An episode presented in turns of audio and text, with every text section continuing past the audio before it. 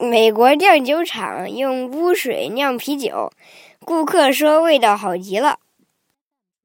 A Southern California brewery has successfully tested a beer using treated sewage water.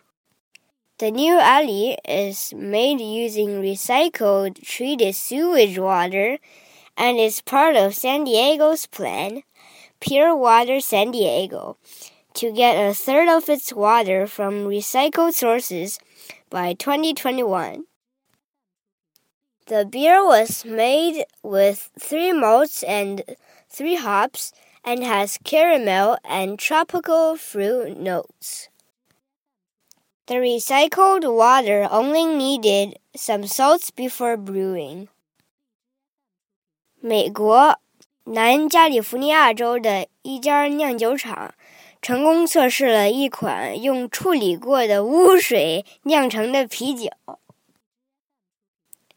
这款新啤酒用的是处理过的回收污水，是圣地亚哥市净水圣地亚哥计划的一部分。目的是在二零二一年实现三分之一的用水为回收水。这款啤酒由三份麦芽儿、三份啤酒花儿酿制而成。有焦糖和热带水果两种口味。回收水在被用来酿酒前，只需要加入一些盐。